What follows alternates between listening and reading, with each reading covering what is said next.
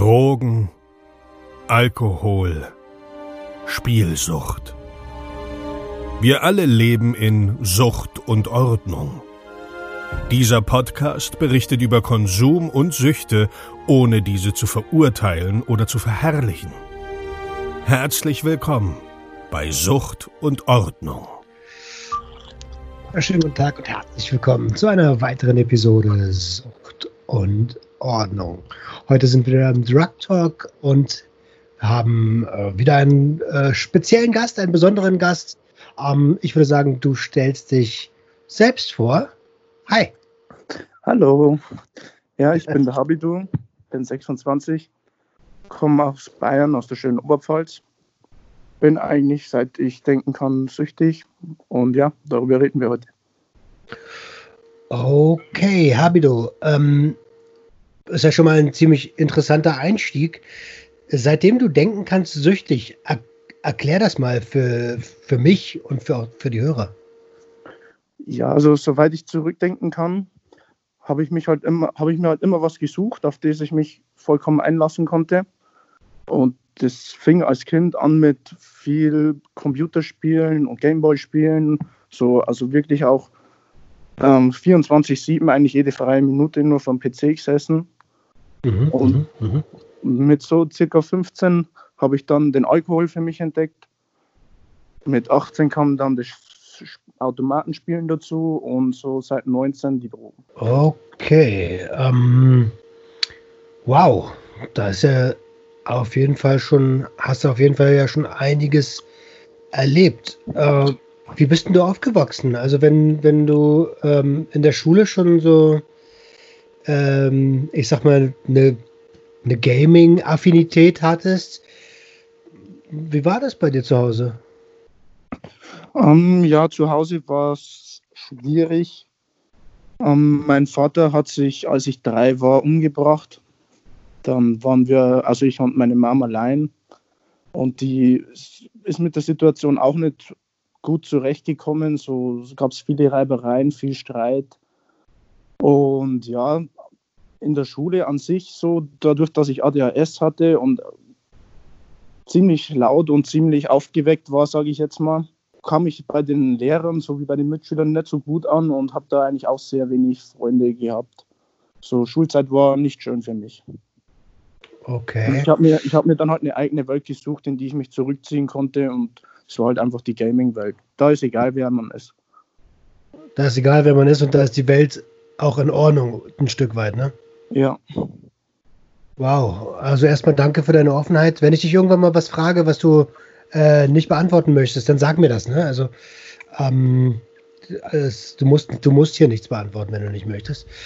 Ähm, boah, dein Dad hat sich mit drei umgebracht. Äh, kannst du uns da was zu sagen? Ja, so, also der hat meine Mom geheiratet. Dann sind wir, also dann kam ich irgendwann, so nach einem Jahr später, dann sind wir auf einem kleinen Bauernhof, haben wir gelebt, so mit Pferden und Hühnern am Land draußen. Mhm. Und ja, so recht viel von der Zeit weiß ich nicht. Ich weiß eigentlich nur, dass äh, mein Dad dann praktisch seinen Job gekündigt hat, aber trotzdem noch ein Jahr lang so getan hat, als würde er weiter in die Arbeit gehen und hat praktisch eine Affäre gehabt und oh. dann ist er äh, abgehaut nach Österreich. Dann gab es Probleme wegen Kindergeld, weil er das nicht zahlen wollte. Pipapo, dann ist er wieder zurückgekommen. Dann wollte er mich eigentlich mit nach Österreich nehmen, aber das hat meine Mom dann verhindert. Und ja, dann hat anscheinend seine, seine Affäre oder seine Frau, Freundin, was weiß ich, äh, auch gesagt, sie will nicht wieder nach Österreich, sie will wieder zu ihrem Mann zurück. Und daraufhin ist er in einen LKW reingefahren. Mit, mit der Freundin als Beifahrer. Und beide tot? Ja. Scheiße, Alter. Boah, da hattest du auf jeden Fall schon mal einen richtig uncoolen Start ins Leben. Ja. Ähm, ein Jahr später war die erste Kindermutter ähm, Therapie. So, und seitdem bin ich eigentlich durchgehend irgendwo gewesen. Äh, in Therapie irgendwo? Ja, so, also ich habe zwei Mutter-Kind-Therapien, dann war ich Erziehungsberatungsstelle, Familienhilfe, Kinder- und Jugendpsychiatrie, das alles durch. Dann war ich schon auf Entgiftungen, dann war ich schon auf mehreren Entwöhnungstherapien. Ich habe mhm. im Knast war ich auch schon so, das habe ich alles schon durch, leider. Mhm. Okay, lass uns, lass uns versuchen, das irgendwie strukturell aufzuarbeiten. Ähm, mit, also klar, traumatisches Erlebnis als, als Kind. Deine Mom wird es natürlich auch mega mitgenommen haben. Und dann hattest du da auf jeden Fall nicht so die besten Voraussetzungen. Wann hast du denn mit dem, mit dem Spielen angefangen? Also mit Gameboy-Spielen und Gaming generell? Ja, also mit Gameboy, Pokémon habe ich, boah, da war ich vielleicht acht, neun, also ziemlich früh. Bis heute spiele ich das noch. Ja, geil, das habe ich auch gesagt. Ja. Äh, warte, grüne Edition gab es am Anfang. Grüne, blaue und rote oder so? Ach, nee, Ahnung, gelb, gelbe war es das. Gelbe, okay. Ja, ähm, mit zwölf bin ich halt so an PC gegangen und an so Online-Spiele halt einfach so was wie die Stämme oder Seafight oder WoW, sowas habe ich halt da gespielt in der Zeit. Okay. Und äh, in, äh, wie du selber sagst, in der Welt hast du dann keine Probleme oder gab es halt nicht so, so eine Probleme wie in der echten Welt. Und da hast du hast 24-7 gezockt. So, ja, ich habe halt schon so drei, vier Stunden geschlafen. Dann war ich meistens in der Schule. Mhm. Wochenende habe ich dann meistens einmal Fußball gespielt und die restliche Zeit habe ich eigentlich vor dem PC verbracht. Okay. Ähm, wie, wie, wie waren deine schulischen Leistungen? Also, du hast ja schon gesagt, die Lehrer kamen nicht so gut mit dir klar. Ja, in der, in der Grundschule war es zwar einfach, einfach, da war ich zu gut. Dann bin ich aufs Gymnasium gekommen und da jedes Jahr, ich habe halt nie gelernt, nie Hausaufgaben gemacht, weil es in der Grundschule eben so leicht ging. Mhm. Und das am Gymnasium, so ab der siebten, achten Klasse, hat es dann begonnen, so nach unten zu gehen und die zehnte Klasse habe ich dann auch nicht mehr geschafft. Okay. Hast du die Schule äh, äh, nicht beendet? Äh, ich bin abgegangen auf eine Mittelschule und habe die mittlere Reife gemacht. Ah, okay, alles klar. Also mittlere Reife ist äh, das, was bei uns früher Realschulabschluss war, ne? Ja, genau. Okay, check. Wow. Ähm, und ähm, du hast dann wahrscheinlich auch so siebte, achte Klasse, du hast gesagt mit 15, 16, hast du angefangen äh, äh, zu konsumieren, ist das richtig? Äh, zu trinken erstmal. Zu trinken, okay. Drogen kamen erst später. Ähm, nee, ähm, ich, da gab es einen Vorfall, so als mein Opa gestorben ist, bin ich halt, ähm, als mich meine Mom gefragt hat, ob ich nochmal mit hin will und mich verabschieden will, bin ich halt nicht mitgefahren, weil gerade ein wichtiges Event war und dann, weil ich gedacht habe, ich kann am nächsten Tag noch hin, aber das habe ich dann leider nicht mehr geschafft. Und das war dann so für mich der Punkt, wo ich das Gaming sofort beendet habe. Und dann habe ich halt zu trinken und zu, mit Zigaretten angefangen. Ah, ach, das war ein Gaming-Event oder was? Ja.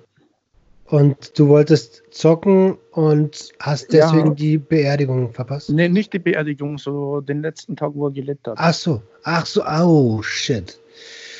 Hast du dir da Vorwürfe gemacht? Ja, doch schon. Also deswegen habe ich auch sofort eigentlich zwei, drei Tage später das Gaming beendet, so weil ich da mhm. selber eingesehen habe, dass das an einem Punkt ist, da, da wo es einfach zu weit geht. Mhm. Mhm. Kannst du mich ein bisschen mit in die Gefühlswelt mit reinnehmen? Also ähm, ja, ich hätte mich halt schon gern bei ihm verabschiedet, weil so es war eigentlich schon der wichtigste Mensch in meiner Kindheit, weil durch das, dass mein Vater tot war so und ich eh die meiste Zeit bei Oma und Opa war, mhm. äh, war ich meiste Zeit bei ihm und so. Er hat mir eigentlich alles, was ich kann, hat er mir beigebracht. Boah, Alter, du sprichst mir gerade voll aus der Seele, ne? Es war ja bei mir ähnlich. Also, wenn du den Podcast gehört hast, weißt du ja, dass mein Opa ja. quasi meine Bezugsperson war. Und ähm, boah, ich kann da mega mitfühlen. Du weißt aber heutzutage, dass, also heute weißt du, dass das, dass du dir keine Schuldgefühle darüber. Machst du dir immer noch Schuldgefühle? Mm, nein, das nicht. Ich, ich, ich bereue es zwar, aber Schuldgefühle mache ich mir jetzt nicht, nein. Okay, gut. Das habe ich schon am Grab mit ihm ausgeredet. Okay, cool. Sehr gut.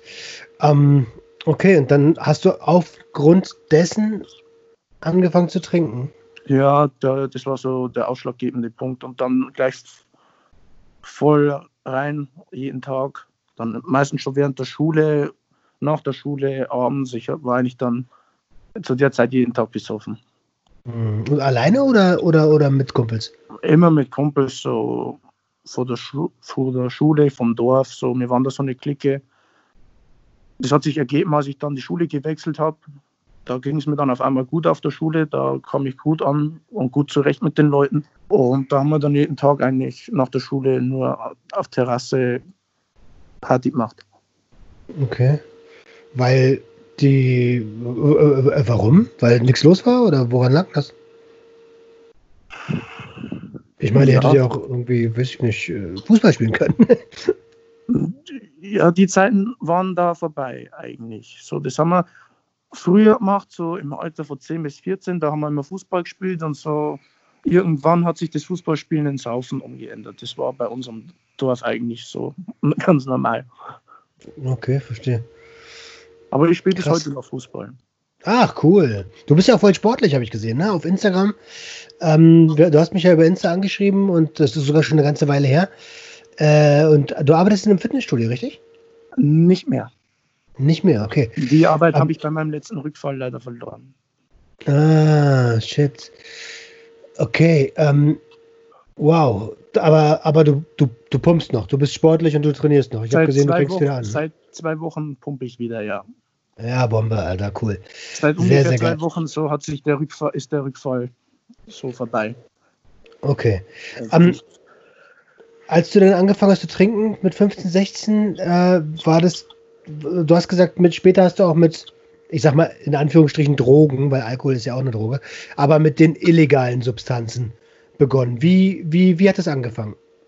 Ähm, ich habe mich damals von meiner damaligen Freundin getrennt, mit der war ich über drei Jahre lang zusammen. Mhm. Und das habe ich nicht so ganz verkraftet. Dann habe ich mich so an die Fußballmannschaft gehalten, halt, wo ich gespielt habe. Da haben wir viel getrunken.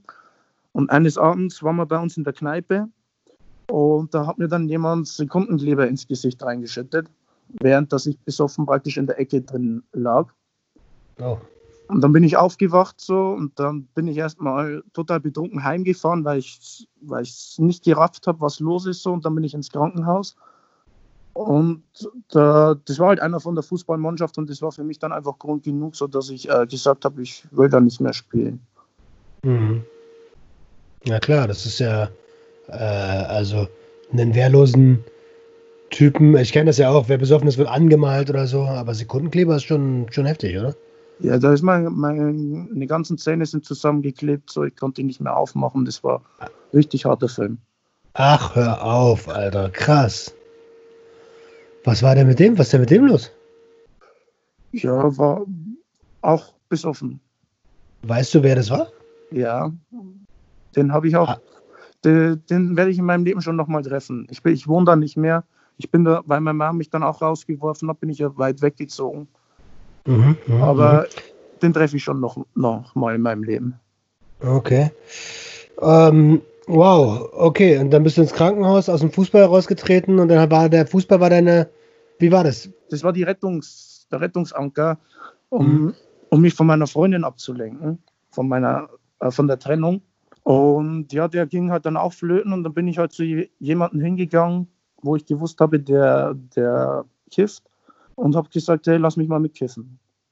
Mit dem Vorsatz, also du bist direkt hingegangen und hast gesagt, ey, ich will jetzt kiffen. Ich, ich, ja. das, was hast ja. du gedacht, was, was dir das Kiffen bringt? Ähm, ja, so, mir hat der Alkohol nicht mehr gereicht, so, ich brauchte was Härteres und ich, ich wusste dann eben, dass der raucht so und dann wollte ich halt das eben mal ausprobieren. So. Mhm. Und dann habe ich halt gleich jeden Tag geraucht, nach einer Woche dann gleich eh geschmissen, Koks gezogen und nach einem halben Jahr habe ich jede Droge ausprobiert, die es gab. Oh, wow. Also rasantes Tempo. Was hast du, äh, was hast du denn da gefühlt? Was war, was, was, ähm, also ich meine, das Tempo ist ein bisschen ungewöhnlich. So, warum so schnell? Und weil es mir so schön getaugt hat, einfach so. Äh, ich, also ich flüchte mich in andere Welten, um einfach mit meinen Gefühlen und mit meinen Gedanken mich nicht konfrontieren zu müssen. Deswegen konsumiere ich eigentlich.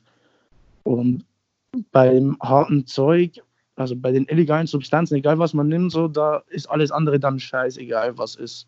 Und deswegen habe ich das so gefeiert und ich wollte immer mehr rausfinden, immer mehr. Ich habe dann auch meine Grenzen ausgetestet und bin ein paar Mal gut.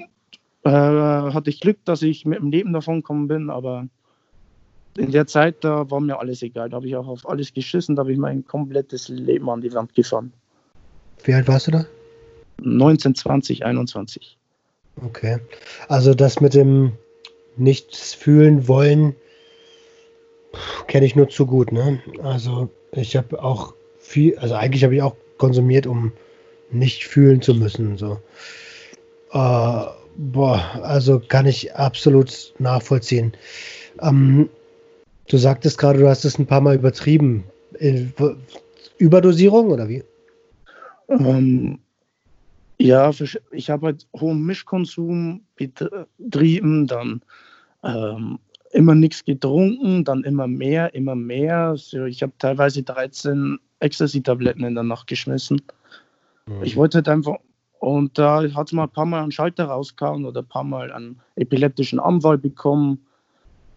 Bei Kräutermischungen hat, hatte ich mal eine erwischt, wo es mich dann auf Intensiv gebracht hat. Also da bin ich schon ein paar Mal gut davon gekommen. Okay. Ähm, Intensivstation und epileptische Anfälle, äh, besoffen in der Ecke gelegen, sagst du gerade. Ähm, also du bist schon auch jemand, der, der dann aber auch wirklich bis zum Verlust der Muttersprache gehen will, wa? Ja, also ich bin so der Typ entweder ganz oder gar nicht.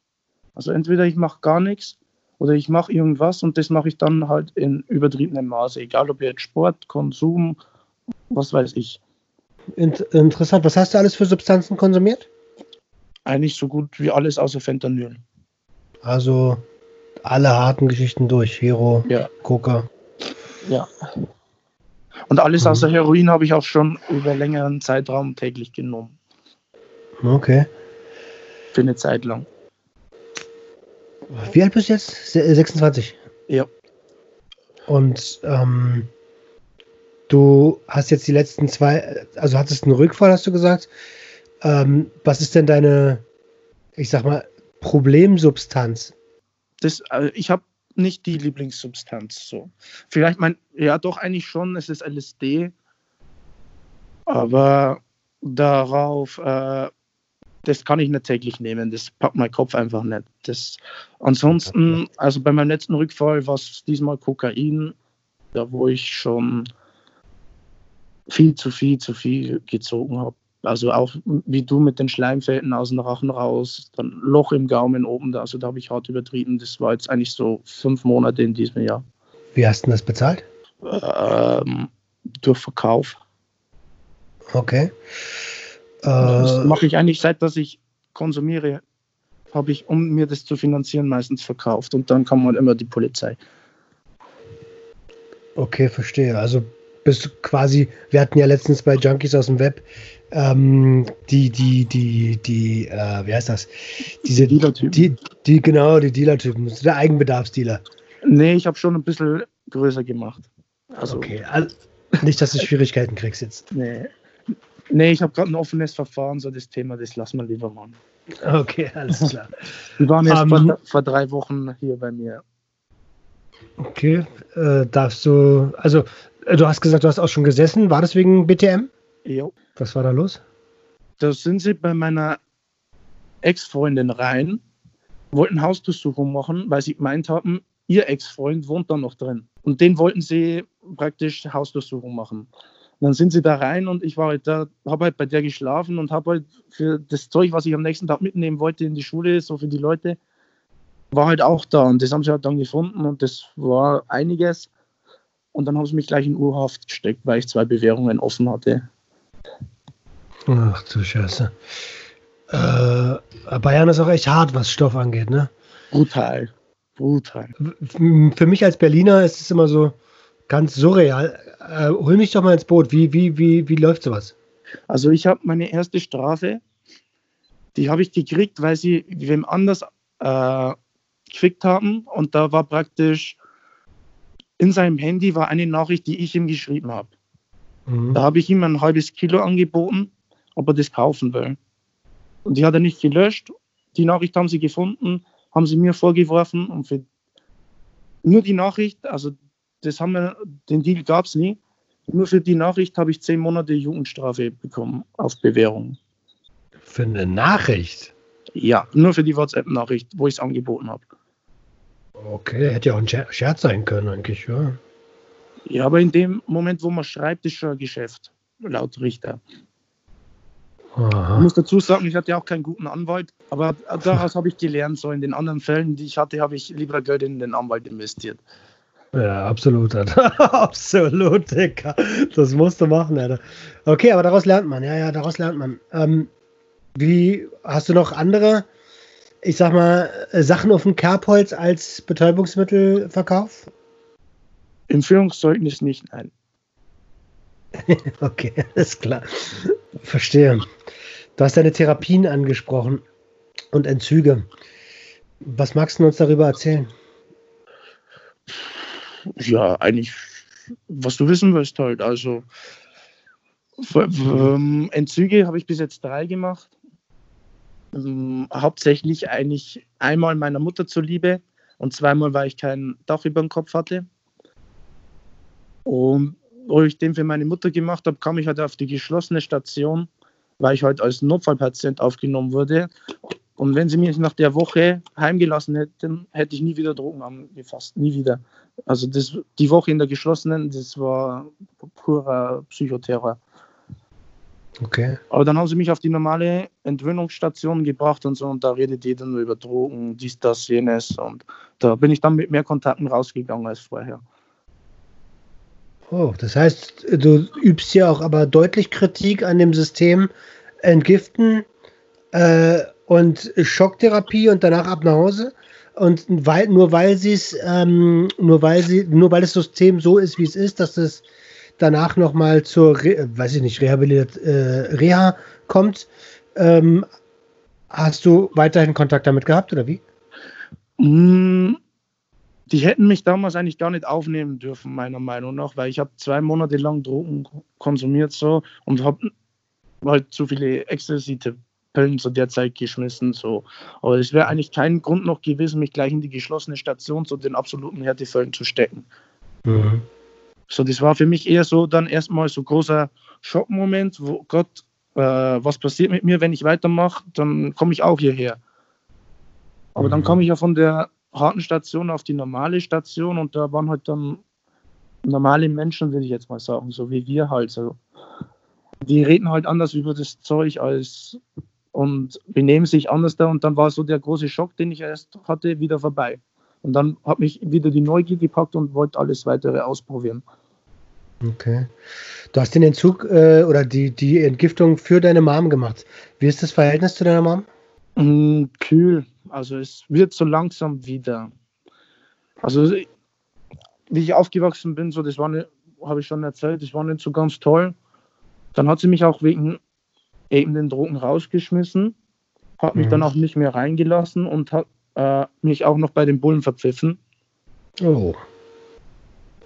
Und deswegen habe ich meinen Führerschein verloren und alles. Und dann habe ich erstmal eine ganze Zeit lang gar nicht mit ihr geredet. Und jetzt wohne ich weit genug von ihr weg. Wir schreiben ein, zweimal die Woche und so alle zwei Monate fahre ich mal runter auf Kaffee und Kuchen und dann passt es wieder. Mhm. Wie alt warst du, als sie sich rausgeschmissen hat? Äh, 19. 19, okay.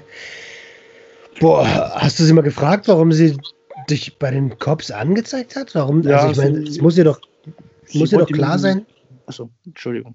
Es, es, muss ihr doch klar gewesen sein, dass sie, dass sie dir damit äh, also Steine in den Weg legt, ne? Ja, sie war der Meinung, dass sie mir dadurch hilft. Sie wusste sich nicht anders zu helfen und hat deswegen die Polizei um Hilfe gebeten. Wow. Äh, huh. Also falls hier irgendjemand zuhört, der Elternteil ist, dessen Kinder konsumieren, versucht es erstmal bei einer Drogenberatungsstelle oder bei, bei, einem, bei einer Therapieeinrichtung. Das Vertrauensverhältnis zu euren Kindern, was wahrscheinlich sowieso schon beschädigt ist, wird hundertprozentig nicht besser, wenn ihr sich bei den Cops verpfeift. Also, ich wäre damals ausgerastet, wenn meine Mutter das gemacht hätte. Ich, bin auch ausgerastet und ich kann auch sagen, ich werde dir das niemals verzeihen können. Niemals. Das ist so, in unserer Szene ist es sowieso so das absolut No-Go, zu den Cops zu rennen. Und dann, ich, ich kann meiner Mom auch nichts mehr erzählen, so in der Hinsicht, so weil ich Angst haben muss, dass sie wieder zu den Cops läuft. Na klar. Was hast du denn in dem Moment gedacht? Puh, ähm, ich muss high werden. Schnell weg mit der Scheiße. Ja das war auch so in der Zeit, da wo, es eigentlich am schlimmsten war mit mir. Da ist, das waren so zwei Jahre, da, das war krass. Um, okay, also für mich kristallisiert sich das noch nicht ganz raus. Wie war dein Konsumverhalten zu der Zeit? Also äh, erklär mir das bitte mal. Ja, also ich habe zu der Zeit, als ich bei meiner Mom raus bin, war ich eine Woche auf der Straße und dann habe ich drei Monate in einer WG gelebt und in der WG war ich keinen Tag nüchtern. Okay. Wir haben jeden Tag nur Party gemacht. Bis zum letzten mhm. Tag, bis zum Auszug. An dem Tag, wo wir umgezogen sind, in der Früh um fünf aus dem Club heimkommen und um 8 Uhr angefangen, Umzug zu machen. Scheiße, kenne ich auch. Kacke, Alter. Äh, warum bist du ausgezogen da aus der WG? Die hat sich aufgelöst, weil die anderen, die hatten halt auch noch normale Jobs und normales Leben und für die war das einfach zu viel. Und ich in der Zeit, ich, für mich war eigentlich Party machen das Einzige, was ich machen wollte. Mhm. Und ja, dann wusste ich nicht, wo ich hin soll. Dann habe ich den Ex-Freund von meiner Mama angerufen. Habe gesagt, hey, ich muss morgen ausziehen. Ich habe keine Wohnung, kein gar nichts. Ob ich zu ihm ziehen kann. Und er hat einfach ja gesagt. Und seitdem bin ich bei ihm hier in der Nähe. Ach so, okay, du wohnst noch bei ihm? Nee, nicht mehr. Also ich wohne in der Ortschaft hier, wo er wohnt. Mhm. Aber ich habe zu ihm ein besseres Verhältnis als zum Rest meiner Familie. So. Mhm, nachvollziehbar irgendwie. Ähm, was hat, hat er dich, also er, hat er Fragen gestellt oder hat er einfach gesagt, komm, äh, komm erstmal, damit du darüber im Kopf hast? Mm, er hat eigentlich nur gesagt, die einzige Regel, ich darf keine illegalen Substanzen mitnehmen. Hast du dich dran gehalten? Nein, die hat er aber alle entfernt nach dem ersten Abend, während ich geschlafen habe. Oh, okay. Hat er und weggeschmissen alles, ne? Und ab dann habe ich mich dran gehalten, ja. Okay, aber er hat schon mal wenigstens nicht die Bullen gerufen, das ist auch schon mal gut, ey. Ja. Ach, Alter, du hast echt ein, eine, eine schwere Zeit. Ähm, warum, warum war es immer so schwer für dich? Also ich meine, äh, weißt du, äh, das, was du und ich als normale Menschen bezeichnest, die haben ganz normale Freunde, die haben ganz normal irgendwie, ja, weiß ich nicht, äh, soziale Kontakte. Da ist einer, der drauf guckt, dass die sich gut entwickeln. Was glaubst du, warum das bei dir nicht so war? Ähm, einerseits anhand meiner Diagnosen, sage ich jetzt mal, ADHS mag zwar viele Leute haben, aber das kann als Kind schon problematisch sein, wenn du alle anderen nervst und so die mit dir einfach nichts zu tun haben wollen. Das, dadurch entwickelst du auch das Gefühl für soziale Kontakte einfach nicht. Das habe ich bis heute nicht. Mhm. Also mit großen Menschenmengen und so kann ich einfach nichts anfangen. Das, das geht einfach nicht. Und durch die Borderline-Diagnose muss ich sagen, komme ich einfach auch mit, mit den Gefühlen und Emotionen einfach nicht so gut zurecht wie vielleicht andere Menschen, sodass ich die einfach ähm, auch schnell wieder wegmachen will und dann eben konsumiere. Okay, und dann eben auch nicht damit aufhören kann. Wann ist das Borderline diagnostiziert worden? Ähm, auf meiner vorletzten Entwöhnungstherapie vor vier Jahren. Wow. Nee, drei Jahren. Mann, Mann, Mann, Mann, Mann, Mann, Mann. Dicker, Alter. Was, ist, äh, was mich jetzt gerade so am, am ehesten interessiert ist, was ist dein Plan? Also, äh, erstmal riesen Respekt an dich, dass du damit umgehen lernst. Das weiß, äh, ich hätte jetzt gesagt, fast gesagt, weiß Gott nicht, aber ich glaube nicht an Gott. Ähm, das sind garantiert nicht die besten Bedingungen. Wie, wie sieht dein Plan aus? Was hast du vor? Ähm, jetzt ganz ehrlich, irgendwie schauen, dass ich das Geld für meinen Anwalt zusammenbekomme, das Leben jeden Tag so genießen, was ich noch kann. Und dann erstmal die Verhandlung abwarten, ob ich in Bau muss oder nicht. Okay. Ähm, okay. Da ist ein laufendes Verfahren, das lass uns mal nicht drüber reden. Ähm, du, aber du warst ja schon mal drin. Wie lange warst du denn drin? Sechs Monate. Nur Urhaft bis zum Tag von der Verhandlung und dann auf Therapie 35er. Okay. Aber, also ich meine, du bist 26 und du hast den, du hast ja schon den Sport für dich entdeckt. Äh, insgeheim haben wir alle so irgendwie eine Wunschvorstellung. Also wenn du dir, wenn du dir dein Leben jetzt ab sofort wünschen könntest, wie es perfekt für dich wäre, wie sähe das aus? Irgendwann dann mal vielleicht eine Freundin, also eine Lebensgefährtin, mit mhm. der dann auch eventuell mal zusammenziehen. So, und ähm, mein großer Traum wäre eigentlich so mein eigenes Fitnessstudio zu haben. Und das ist auch auf jeden Fall was. Um, ich weiß nicht, bei Kindern bin ich immer noch so geteilter Meinung, weil ich, die passen einfach nicht in meinen Lebensstil im Moment. Deswegen mache ich mir darüber auch gar keine Gedanken, weil das wird mein Leben komplett über den Haufen werfen einfach. Ich kann nicht mal auf mich selber aufpassen, dann hat es keinen Sinn. Naja, das kenne ich auch, ist auch meine Denke. Ähm, Okay, aber so ein Fitnessstudio wäre wär schon dein Traum, sagst du? Ja. Mhm. Das wäre schon. Ich will auf jeden Fall selbst, was Selbstständiges machen, weil ich einfach. Ich komme mit so 9 bis 17 Jobs, ich kann mich damit nicht anfreunden, dass ich so 40 Stunden in der Woche einfach nur da bin, um für wem anders Geld zu verdienen. Interessant. Lieber, lieber selbstständig, lieber investiere ich mehr Zeit und habe dafür selber auch mehr. Mhm. Da weißt du, für wen du es machst, ne? Ja. Wann, wann war deine erste Drogentherapie? Mit 20, vor sechs Jahren. 20, okay. Und auch aufgrund von polizeilicher Maßnahme, also oder? Die erste habe ich für meine Mom gemacht.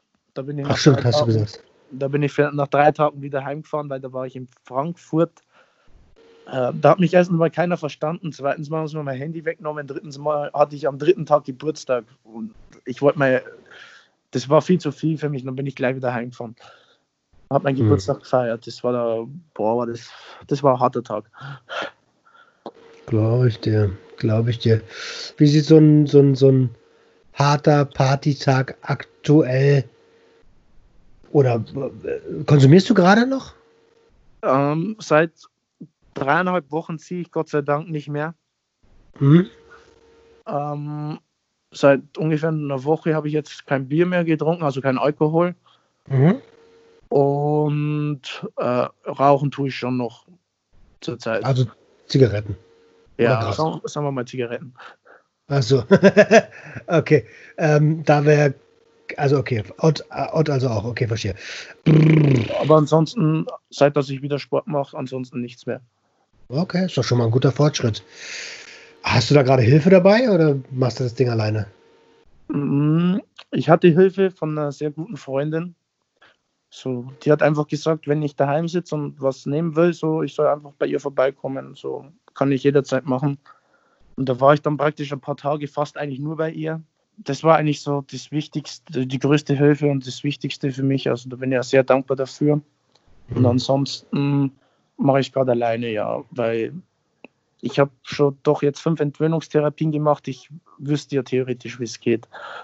Aber, also nicht aber, und trotzdem zieht es dich immer wieder zurück zum Konsum bisher. Also ich drücke dir natürlich die Daumen, dass du äh, und wünsche dir alle Kraft, die du brauchst, dass du es durchstehst. Ähm, welcher Verhaltensmechanismus steckt dahinter? wenn du dich selber beobachtest und reflektierst, wann hast du den Drang zu konsumieren? Wenn es mir nicht gut geht oder wenn es mir gut geht, ist eigentlich, ich will eigentlich immer konsumieren. Also sobald die Gefühle im, im Spiel sind, die Gefühle so, äh, und die mich überfahren, will ich eigentlich einfach nur konsumieren, damit die mich eben nicht mehr überfahren. Egal ob jetzt positiv oder negativ. Also ich stelle mir gerade so die, das ist ja anstrengend. Ich, ich meine, ich kenne das, ja. Ich habe das genau so gemacht. Ich bin 35 und habe es erst letztes Jahr irgendwie so ein bisschen hinbekommen. Ähm, obwohl ich positive Gefühle schon eine ganze Weile habe zugelassen. Aber alles, was negativ ist gerade und, und auch viel Stress und so, das, äh, das nicht. Und deswegen habe ich dich ja auch nach deinem Plan gefragt. Weil ich, ich kann mir vorstellen, dass es, das, ist das nicht ein bisschen anstrengend, wenn man sein ganzes Leben lang seine Gefühle nicht zulässt? Es ist sehr anstrengend, ja. Und vor allem, es ist auch immer ein Kampf mit sich selbst und gegen sich selbst vor allem. Und so, also jetzt gerade zum Beispiel, so, ich hänge einfach jetzt gerade so in der Luft eben auch. Ich kann mir jetzt nicht so das und das für die Zukunft planen so und kann da anfangen, jetzt das aufzubauen, das aufzubauen und dann muss ich doch vier Jahre rein.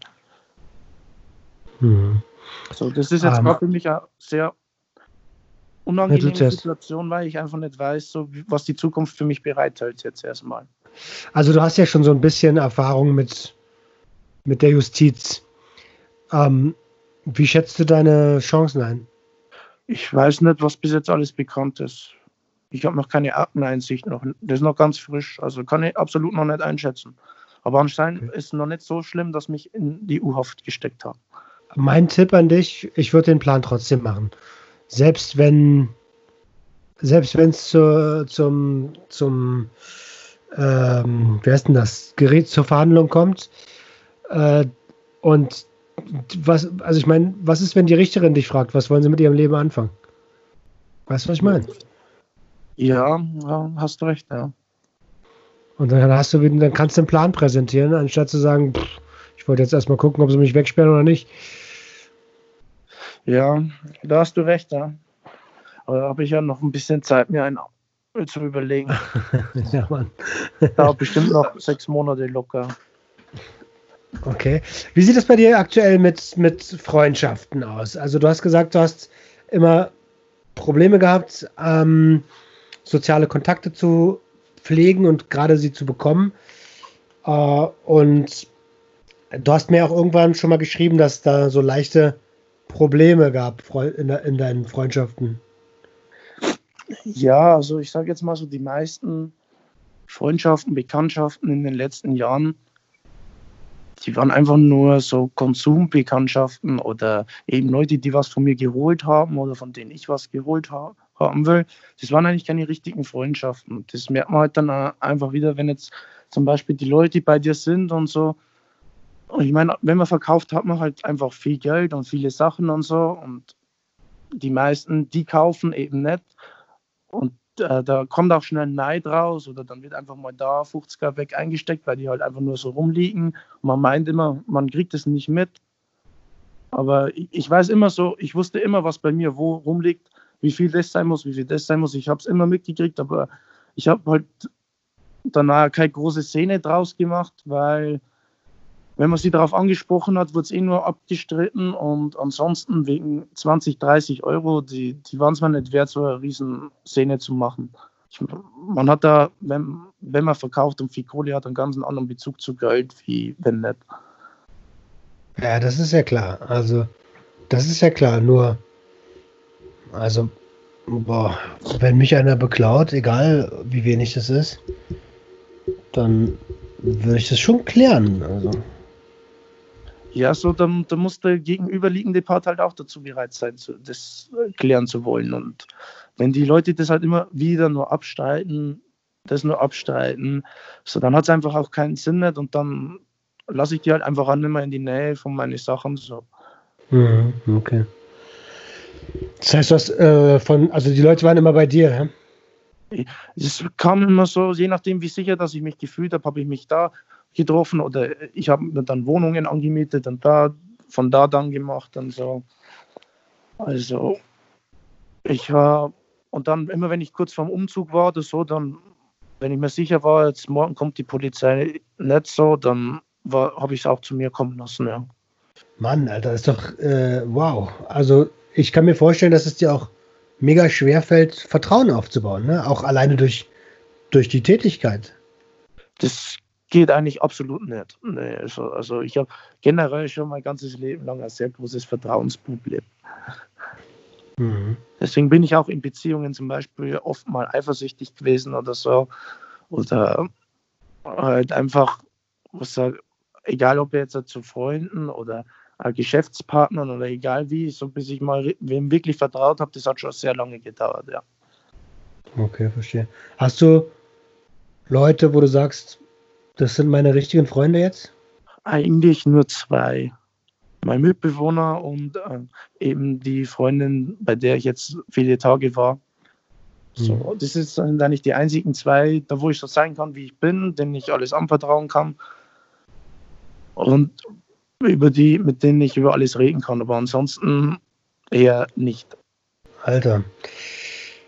Ähm, du, wir, wir schreiben ja schon so ein bisschen länger. Und du hattest mich ja irgendwann mal gefragt, ob wir einfach mal schnacken wollen. Mit welcher Intention wolltest du mit mir sprechen? Ich.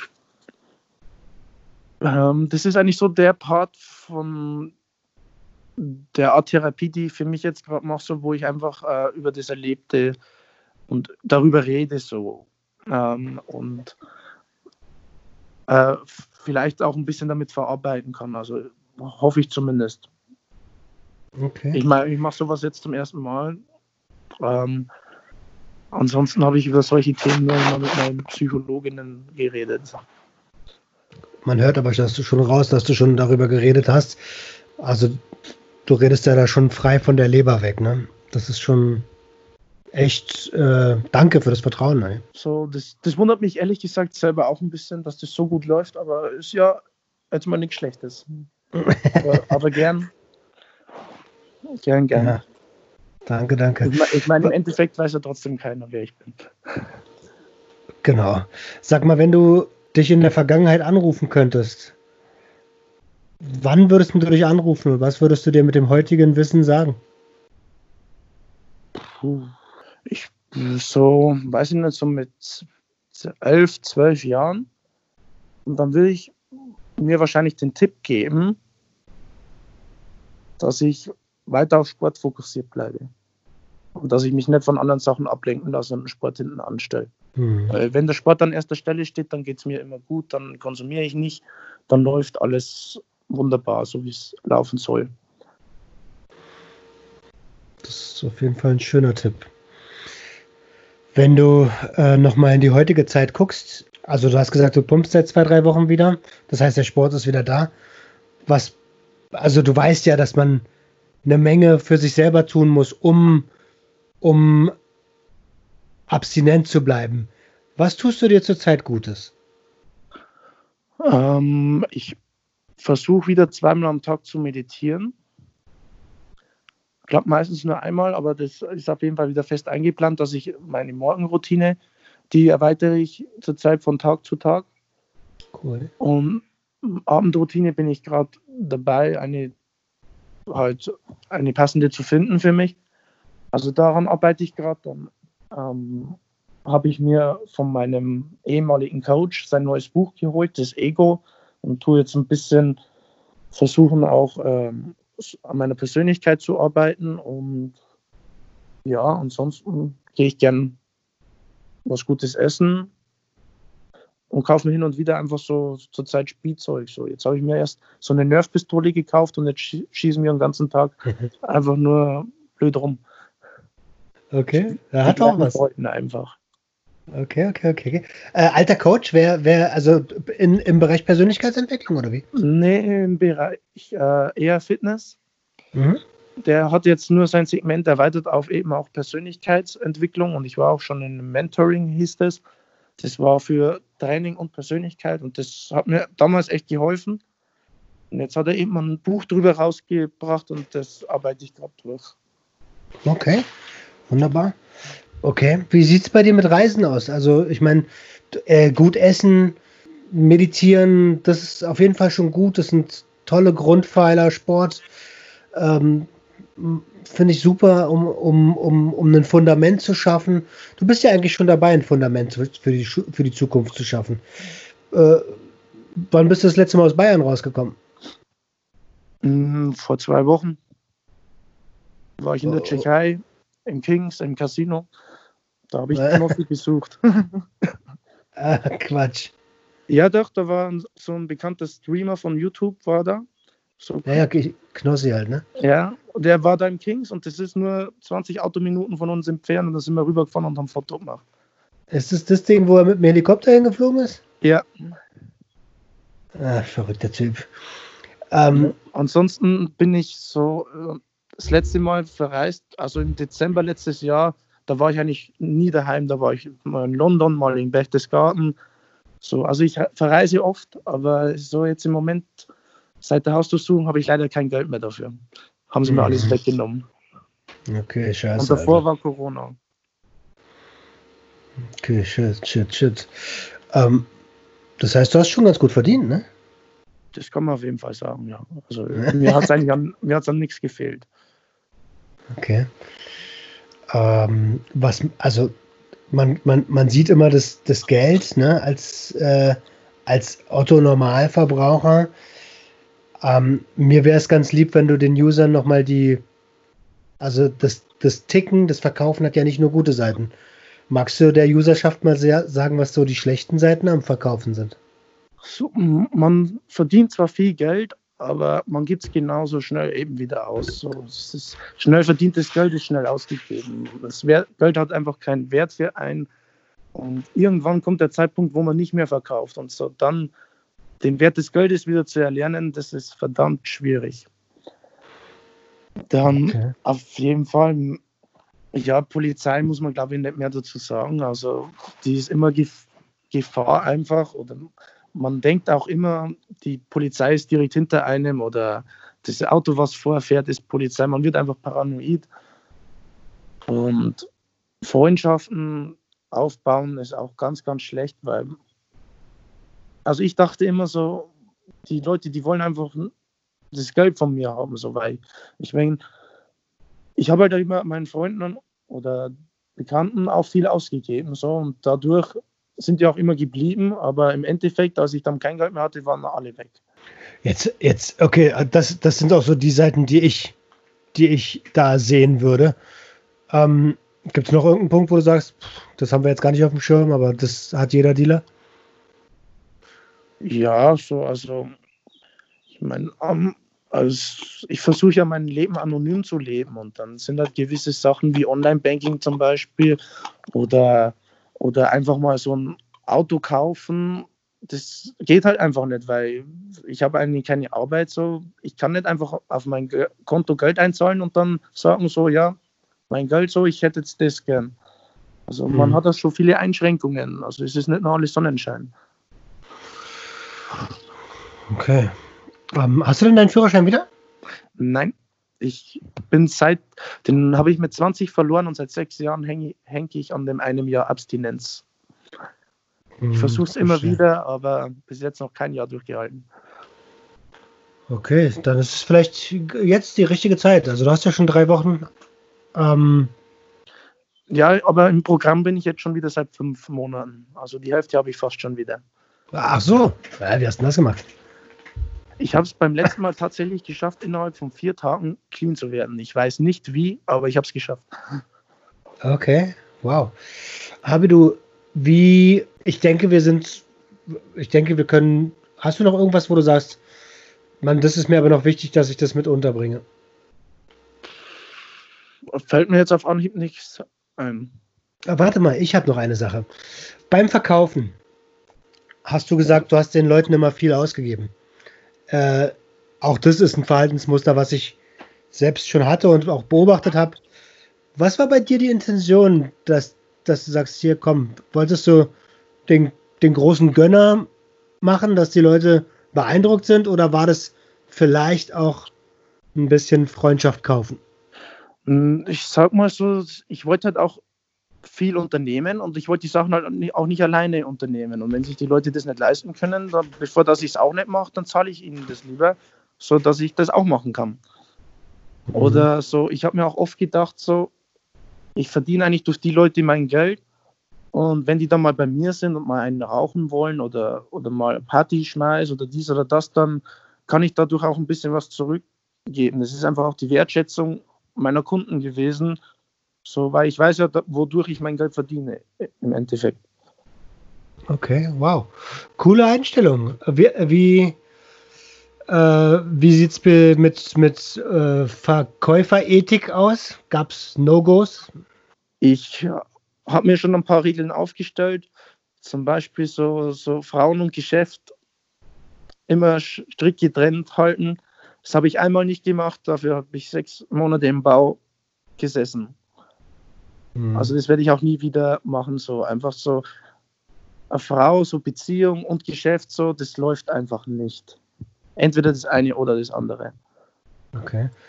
Und also frei von der Leber weg, wofür würdest du dich heute entscheiden? Also jetzt im Moment eindeutig eher fürs Geschäft als für die Frau. Okay, verstehe. ja, du, äh, mag ja sein. Sag mal, angenommen, jegliche Substanzen wären in Deutschland legal. Ja. Dann würdest du weiter in dem Geschäft arbeiten, natürlich aber angemeldet. Ja. Auf jeden Welche Fall. Das wäre, ich meine, ich habe es ja gemacht, weil ich es eigentlich geliebt habe. So. Ich, ich wollte den Leuten auch eine Freude machen. So. Ich habe ich stand immer für Qualität statt Quantität. Ich habe nie gestreckt, nie sonstiges. Ich habe mir immer lieber das Teurere geholt, dafür das geil ist. So, ich wollte einfach, dass die Leute Freude dran haben. Angenommen, 14-Jähriger kommt zu dir, was sagst du dem? Nein, cool. nicht mehr. Ich habe, als ich angefangen habe, habe ich an unter 18-Jährige leider hergegeben. Dafür habe ich eine saftige Strafe kassiert und seitdem nie, nie, nie, nie wieder. Wunderbar. Vor allem auch eine von denjenigen hat sich dann leider damals auch umgebracht, muss ich sagen. Die hat sich mit Schlaftabletten und einer Wodkaflasche dann mit 16 Jahren das Leben genommen. Das war eine sehr, sehr gute Freundin von mir. Oh. Und da hatte ich dran zu knappern, weil so ihre Eltern waren die einzigen Leute, die in meinem Gerichtssaal zugeschaut haben. Ach du Scheiße. Weil dafür habe ich Strafe gekriegt, dass sie von mir mal Zeug zum Rauchen geholt hat. Ah, ja gut, aber man muss schon differenzieren. Ne? Das, äh, Alkohol und Schlaftabletten haben jetzt nicht unbedingt was mit Kiffen zu tun. Ne? Ja, das nicht, aber trotzdem fühlt man sich irgendwo auch schuldig, muss ich sagen. Ich habe auch dann für mich beschlossen, so zum Beispiel, dass ich nie Heroin verkaufe. Habe ich auch nie gemacht. So, das, da ist für mich einfach die Grenze, weil da, da setze ich Leben damit aufs Spiel einfach. Und zwar mehr als mit jeder anderen Droge, meiner Meinung nach. Okay. Also ich, ich, äh, ich habe es ja schon mal im Podcast gesagt, ich habe nur ein einziges Mal Heroin konsumiert, auch nur eine ganz, ganz winzige Linie. Und ich muss sagen, das Gefühl war, das, also so ein geiles Gefühl habe ich mein ganzes Leben noch nicht. Egal ob beim Sex, beim Koks, beim Sport, so ein Gefühl habe ich noch nie erlebt. Und das war so krass, dass ich gesagt habe, Alter, das lässt du mal bitte, weil das willst du sonst jeden Tag haben. Das, das war bei mir nicht anders, ja. Und ich habe auch, ich habe es dreimal bis jetzt genommen in meinem Leben und ich hatte immer zu kämpfen, auch den, den Cut wieder reinzukriegen. Aber ich wusste, ich muss den Cut reinkriegen, weil das Heroin würde ich jetzt nicht überleben, so mit meinem Suchtfaktor. Das weiß ich einfach. Oh, ähm, Dicker, ich glaube, also wir sind jetzt fast eine Stunde dabei. Ähm, ich würde sagen, lass uns, lass uns zum Ende kommen. Ich habe am Ende immer eine ganz, ganz äh, bestimmte Sache. Ähm, was möchtest du den Hörern von Sucht und Ordnung, die in jeder Altersklasse sind, ähm, in jeder beruflichen Schicht unterwegs sind, was möchtest du denen mit auf den Weg geben? Äh, mit deiner Erfahrung, wie du aufgewachsen bist, wie du Business betrieben hast, wie man mit dir umgegangen ist. Gibt es irgendwas, was du denen raten möchtest? Seid nicht zu euren Kindern. Einem Süchtigen kann man eigentlich nichts glauben, so wenn man einen in der näheren Bekanntschaft hat. Das sollte man eigentlich wissen, so, aber deswegen sollte man ihm trotzdem versuchen zu helfen. Ohne Polizei. Ohne Polizei, das ist wichtig, Alter. Ja. Polizei macht nur, die helfen nie, die machen nur alles schlimmer und machen alles kaputt, machen nur Probleme. Ich habe noch keinen Fall erlebt, wo die Polizei wirklich geholfen hat in Sachen Drogen. Wunderbar. Habe du. Ähm, ich bedanke mich von ganzem Herzen, dass du bei mir zu Gast warst. Ähm, für euch da draußen, falls ihr ein Feedback schicken möchtet, schreibt mir, ich leite das weiter. Ähm, gar kein Thema. Und ähm, wir hören uns auf jeden Fall nächste Woche wieder und die letzten Worte, die gehören dir, Habedu. Ja, ich bedanke mich, dass ich bei dir auftreten durfte. Hat mir mega Spaß gemacht. Ich bin mal gespannt, wenn die Folge rauskommt, auf die Reaktionen. Und ja, ansonsten wünsche ich jedem noch einen schönen Tag. Wunderbar. Haut rein. Ciao, ciao. Das war Sucht und Ordnung. Schaltet auch beim nächsten Mal wieder ein. Wenn ihr Anmerkungen habt oder selbst zu Gast sein wollt, um mit uns über euren Konsum zu sprechen, schreibt uns gerne jederzeit. Und wenn es euch gefallen hat, folgt uns auf Facebook und Instagram. Bis bald bei Sucht und Ordnung.